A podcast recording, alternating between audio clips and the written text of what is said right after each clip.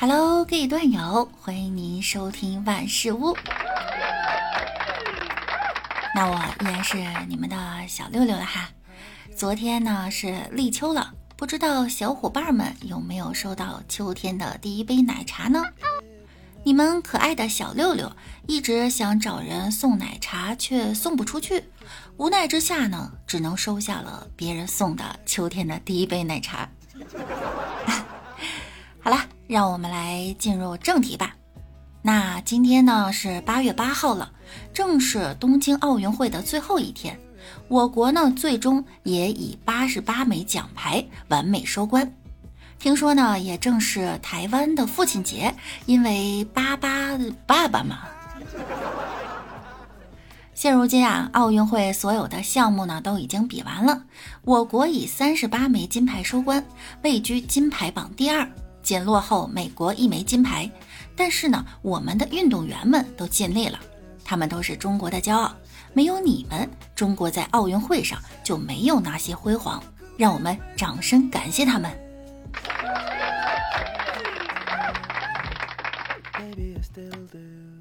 话说奥运呢，我们的邻国印度此次派出了世上最大的体育代表团参加，共计二百零六人。然而，直至昨天，他们才在标枪决赛中获得参加奥运会以来的第一枚金牌，实现了零的突破。就此呢，他们进行了举国狂欢。有网友评论道：“哈，应该可以拍摄下一部电影，发飙吧，爸爸！”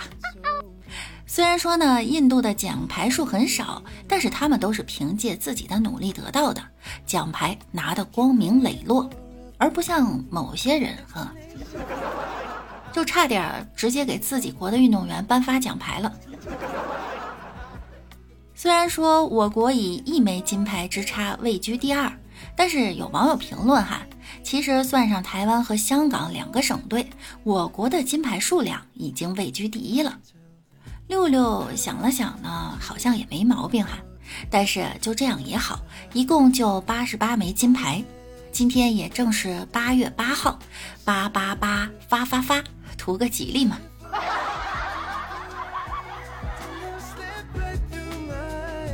对于这次奥运会呢，有网友说啊，如果不是这届奥运会，我可不知道我还有一颗冠军的心。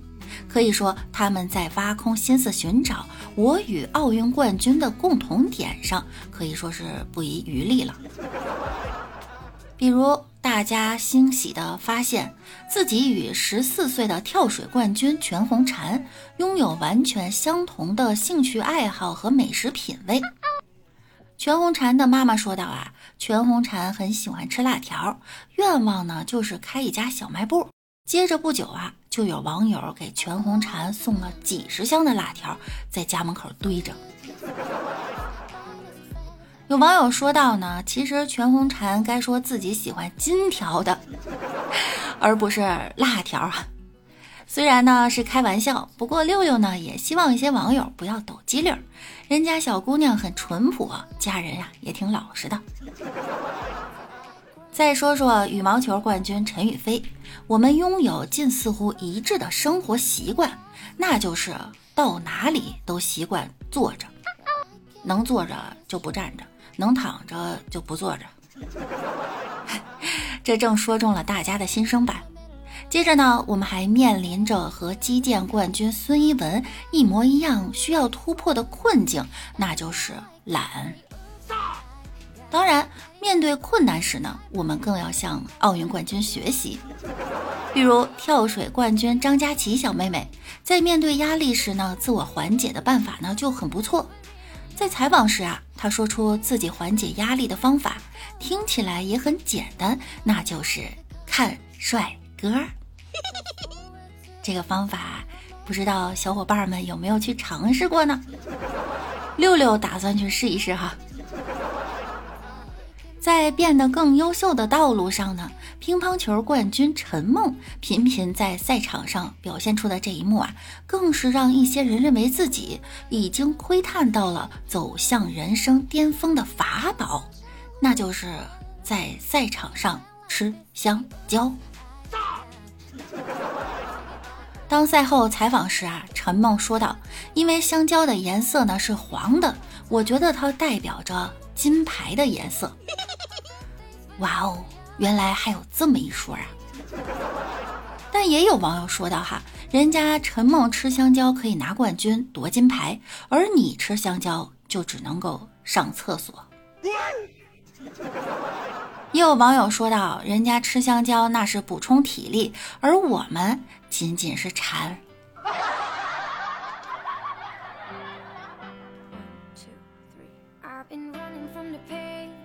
领导对我的评价呢，就像跳水裁判，扣掉一个最高分，其他全是最低分。我负责的项目就像中国羽毛球运动员，说的啪啪响，他一直不落地。我的摸鱼本领呢，就像日本乒乓球运动员，本事不大，花样不少。我的同事就像中国乒乓球运动员，桌面上乒乒乓乓，实际上痛击队友啊。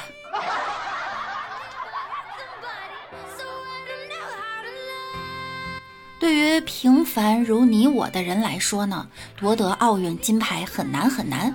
奥运冠军对我们的榜样作用，更多的是更高、更快、更强精神的感召。所以努力一点点，就能距离我们自己的梦想更近一点点。没有什么能阻挡我们成为更好的自己。大家加油！奥运会就告这么一段落了。接下来呢，我们来说一说近日的新闻吧。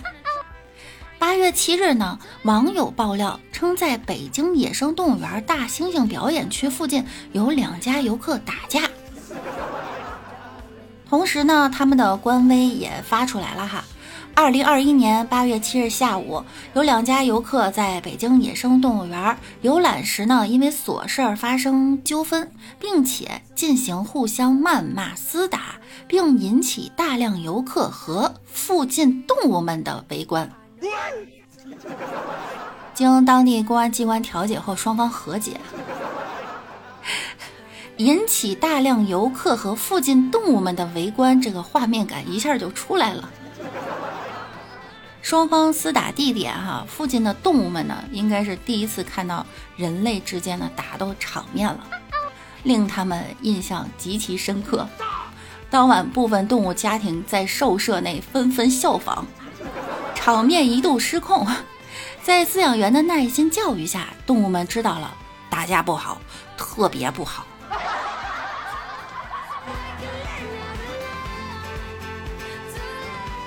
这新闻应该能入围年度沙雕新闻 top ten 了哈。对不起哈，高质量野生人类让动物宝宝们见笑了。总而言之呢，天热人类容易暴躁哈，但是在公众场合还是要控制好自己的情绪，不然很容易被其他动物们看笑话。本期的节目呢到这儿又要跟大家说再见了，那我们下周再见喽，拜拜。